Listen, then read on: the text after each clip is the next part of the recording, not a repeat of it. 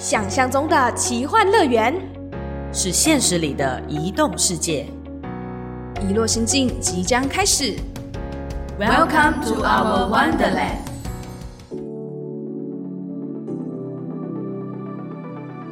欢迎收听《遗落心境》，我是主持人小直，我是主持人豆腐。又来到了我们台马 on A 的时间。这一集要讲的是 about 什么呢？我们这一集要聊的是关于台湾跟马来西亚之间的这个偏乡教育的议题。说到偏乡教育呢，其实一开始我其实对这个名词我自己算是没有特别有什么感觉啦。嗯但我真的有感觉的时候，是真的后来到了台湾念书，跟辗转有了参与国际志工这样子的经历以后，才开始认知到城乡所带来的差距。哦以前我只是觉得说我只是在乡下的学校，对但我确实不会特别有感受到说哦，偏乡的学校或偏乡的教育到底有哪里有没有真的有落差或什么等等的。现在又回头呢，再来想这件事情，有些有差异，而且台湾跟马来西亚的教育制度又非常非常的不一样。所以今天我们两个小菜鸟就要来试着聊聊看，说我们对于台湾或马来西亚的偏向教育的一些看法。然后我在想，很多的听众一定会觉得说，哎，所以聊到偏向教育，聊到台湾跟马来西亚，一定是台湾代表队跟马来西亚代表队要来各自分享各自的想法喽。啊，当然也有这个部分，但是呢，我还是想要在一开始节目的时候呢，邀请豆腐来讲讲看，在马来西亚你的观察又会是什么呢？其实我们上一集就有聊到说，我原本有列了十五个清单给对校职，但是有一个清单不在我的清单内，嗯那就是我们到了大马当地的小学。刚刚小哲有讲，他感受到城乡差距是他到台湾的时候，对，那我是到马来西亚的时候，所以大家知道移动的重要性了，没错，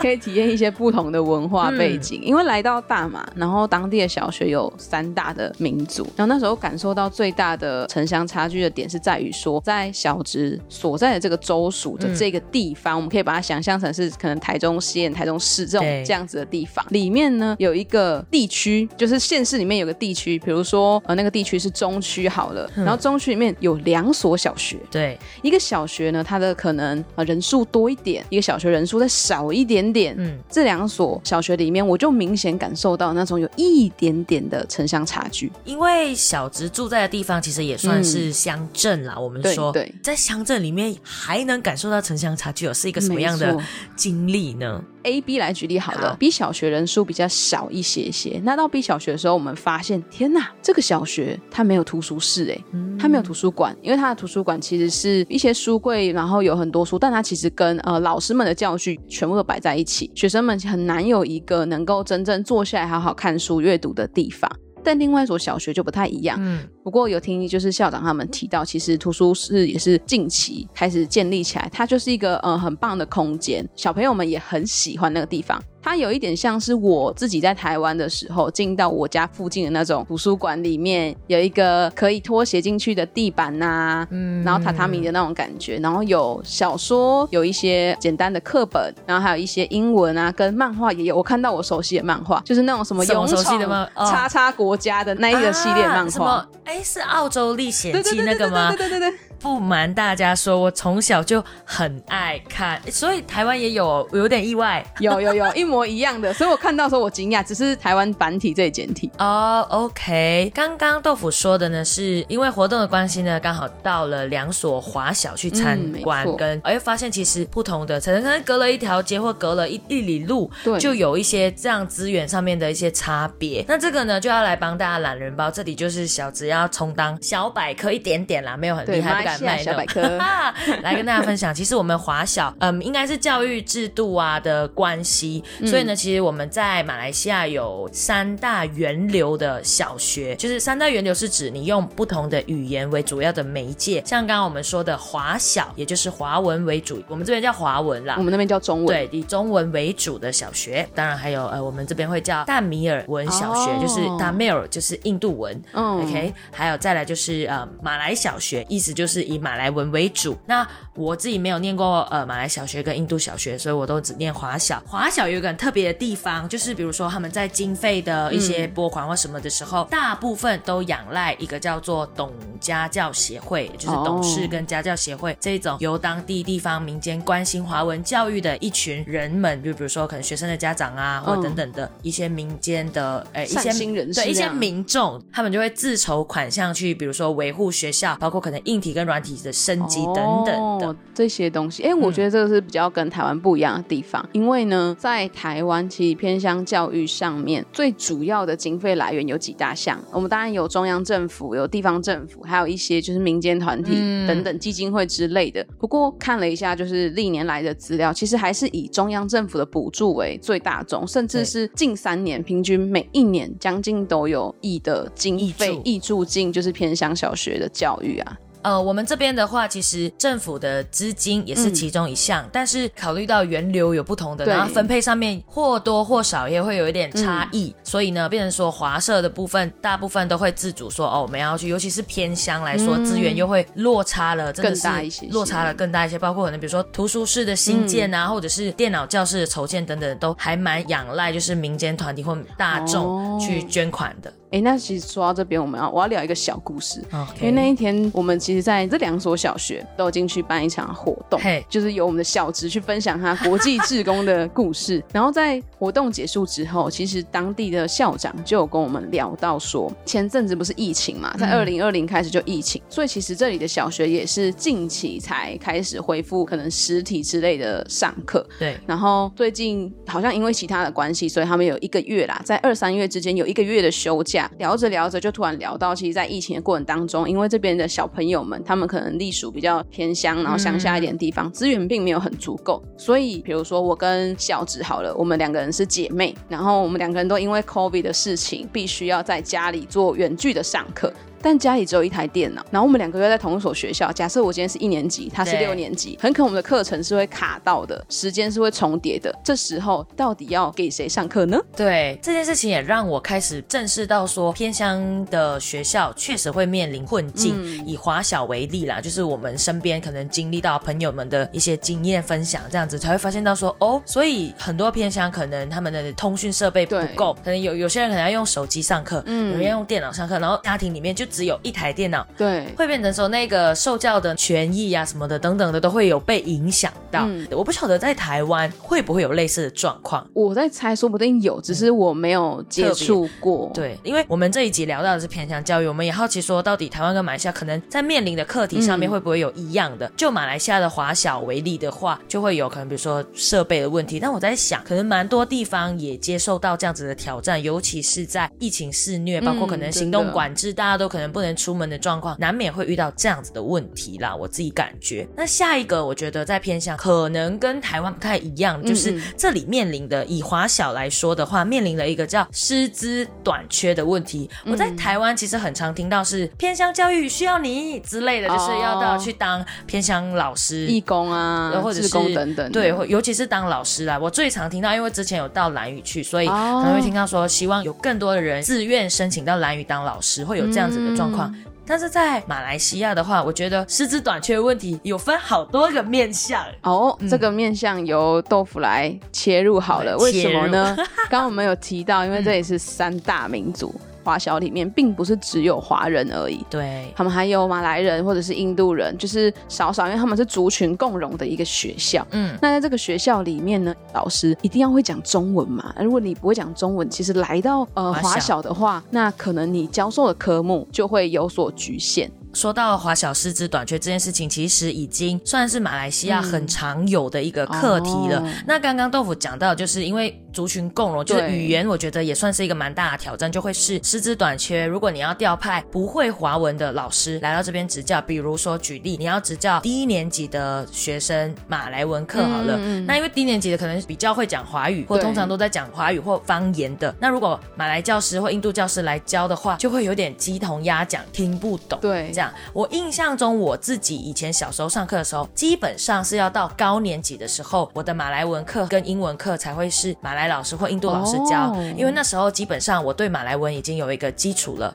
低年级的时候，我应该算是华文老师教我马来文，因为他可以双语切换的，让我能够听清楚哦，原来沙亚就是我的意思，这样、啊我就会比较能够 get 到。嗯嗯嗯所以变成说在高年级在吸收马来文的时候就会更快一点点。那现在就有这样子的瓶颈，变成说哦不会华语的来到就会有点嗯好尴尬，就是有这样子的困境呢。。因为老师人数其实已经很少了，我记得那时候去那个人数比较少的小学，但是我猜测学生应该也有超过就是上百位啦，但是老师好像只有七位吧。如果我没记错的话，应该只有七位，然后里面会华文的老师也许四五位左右而已，其他是不同族裔的老师。但是你看到这么少的老师要教学生，那大家可想而知，他们又要充当行政职了。对，就是会负担会很重嗯啦，这是第一点。那另外一点也有讲到说，就是华文老师的短缺嘛，在台湾如果应该是高中的时候会要考类似叫什么职考，对不对？学测学测啊，学测等等，就是会有一个检定的考试。嗯那在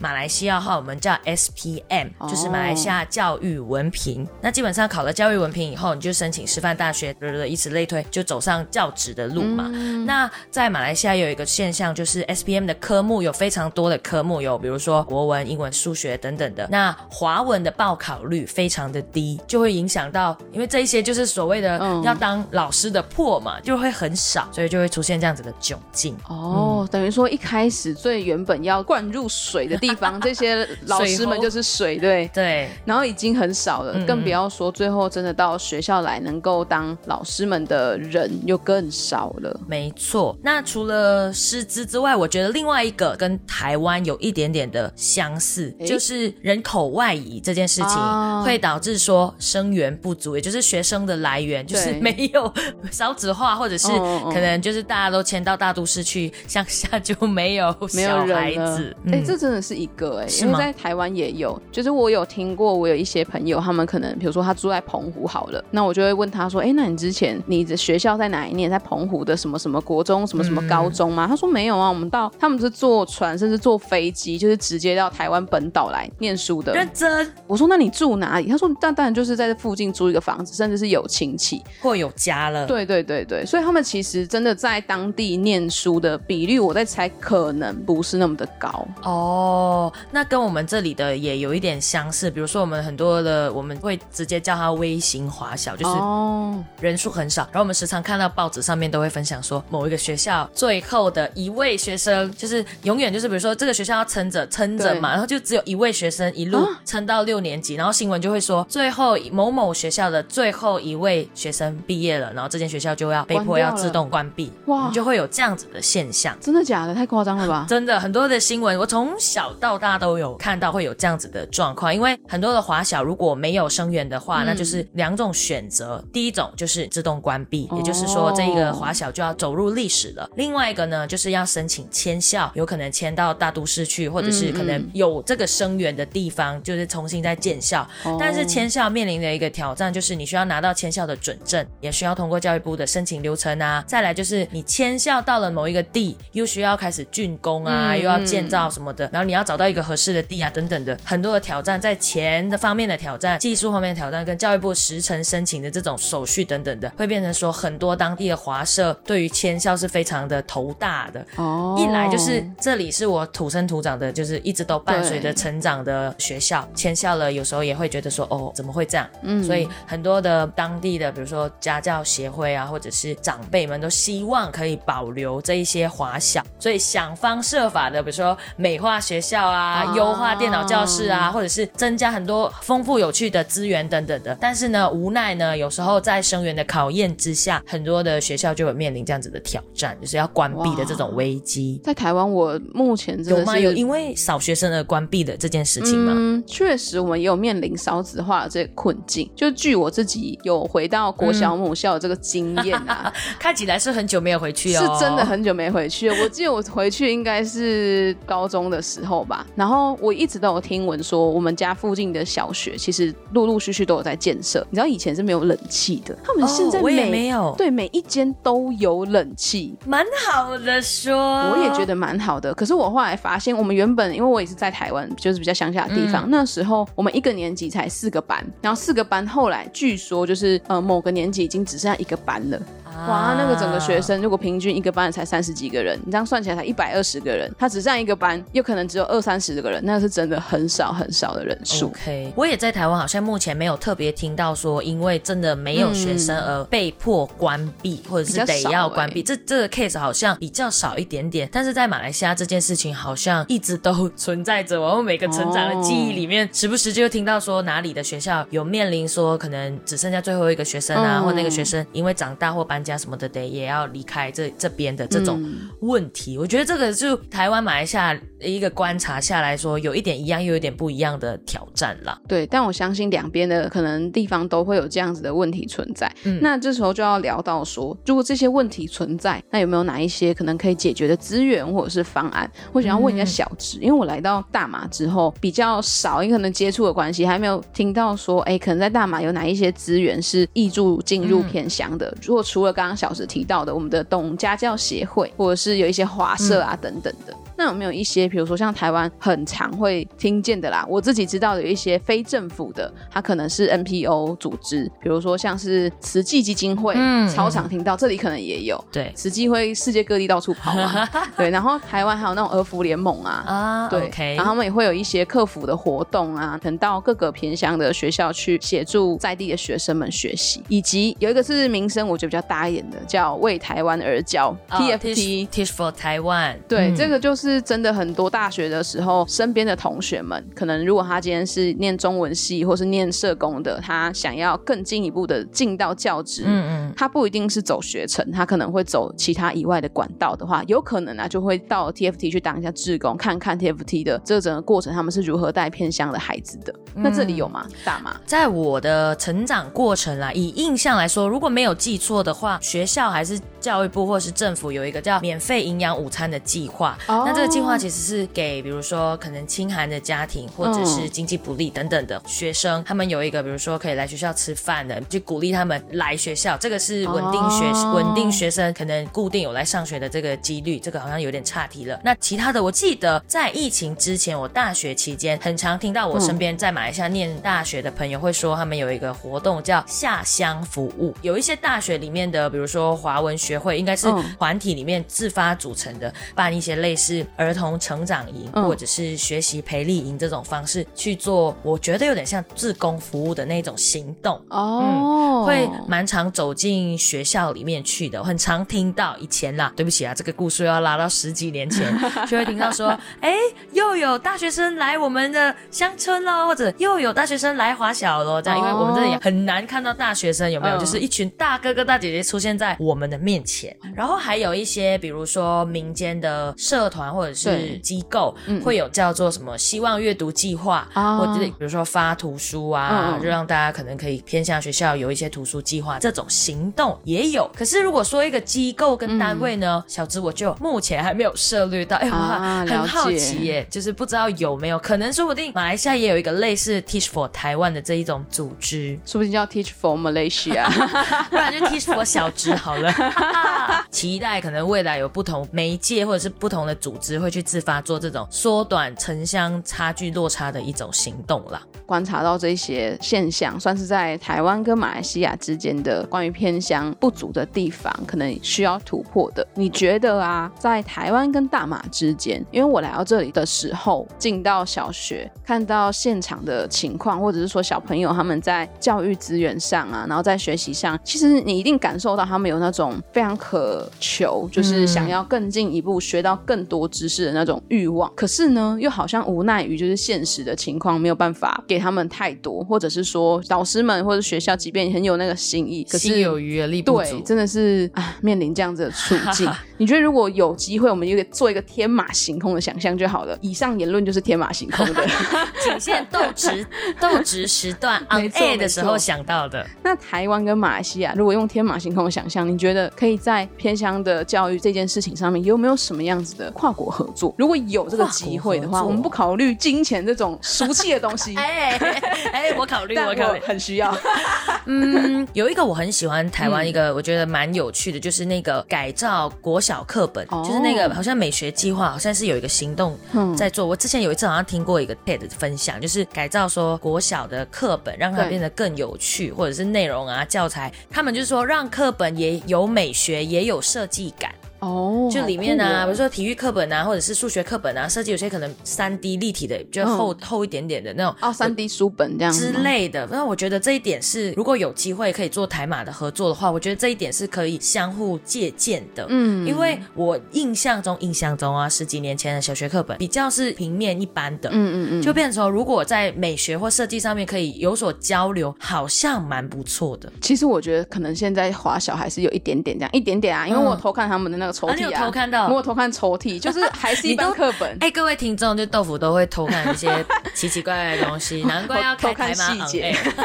真的，刚才还记得吗？那个马路斑马线，黄色跟白黄色，色跟白色我真的是太傻眼了。所以你有观察到他们的课本，其实他们没有什么特别的那个不一样、哎，就真的是一般的纸本这样。但是你要说真的找到那种三 D 立体书，我连在图书馆都没看到。啊了，解，所以我觉得可能是真的有机会的话，这一块可以试试看，发掘嗯看看。至少我们在乡镇里面的华小的观察是这样了。嗯我在想，也有可能有一些其他的州属或者是学校也有这样子的翻转也是有可能，就觉得很适合，就是再来交流看看的。如果是我这边的话，我就会蛮我很期待你的想法啊，期待怎么会这么期待我想法？你都观察一些小细节。我自己的期待是，我很羡慕，当我来到马来西亚之后，你知道最羡慕就是，天哪，你们的语言好像浑然天成。哦就是华文的小朋友，他可能家里可能讲华文以外，还会有其他方言，但是他在学校哦，他可以听个对面马来文同学讲马来文，然后可能回他就是华文，或者是说回他其他的语言，他还听得懂的那种。然后我想说，哈，这个你也懂，就是你会发现一人一句，比如说马来文的小朋友，他可能今天讲华文，但是对面印度的小朋友回他马来文，两边就可以交流了，哦超酷的。如果你觉得这种多语种切换的机制回到台湾以后要应该怎么切换会比较好？我觉得台湾可能目前在小学啊，我自己小学的经验是，那时候还有学一点台语，还是有台语的教育，但是没有到特别真的说很多很多。我们台语课就是就是跟体育对，跟体育课有点像啊。哦，被窃走了。对，大概几堂课而已啊，没有很多啊。OK，对，就没有到真的很真实。但如果有机会的话，我觉得这一点是可以跟呃马来西亚接近的。你们在多语种的文化交流跟传递上面，因为现在台湾并不只有台语，对有原住民民啊、新住民语言啊等等很多啊，越南语、印尼哦语，对哈，各式各样。嗯，这是一个新想法，我还是我没有特别想过，因为我一直在台湾都是单一语种 在讲话的，这是我回来马来西亚超级不习惯的地方。哎，对，因为你们多语种切换，对，还没有跟大家爆料，就是我那时候一回来的时候，刚好有一个面试，然后我看着纯英文的那个申请表格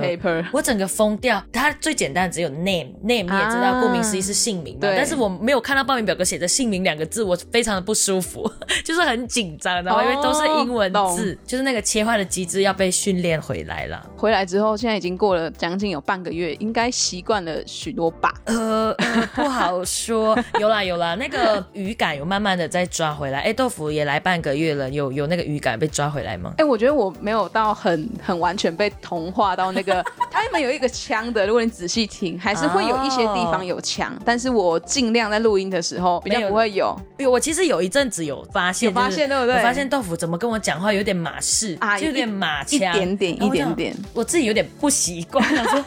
姐，这不是你呀、超好笑。好了，今天我们的分享呢，就大概到这边。如果有更多在收听遗漏行界的朋友，你可能刚好也有投入偏向，或者是你对这块也很有心得，或者是你对于东南亚的教育体制跟制度呢，你有想要更了解什么的话，都欢迎在我们的脸书或者是 IG 私讯，然后询问哦。也许我们可以观察更多之后回讯息给你。对，一起交流交流。没错谢，谢大家，拜拜，拜拜。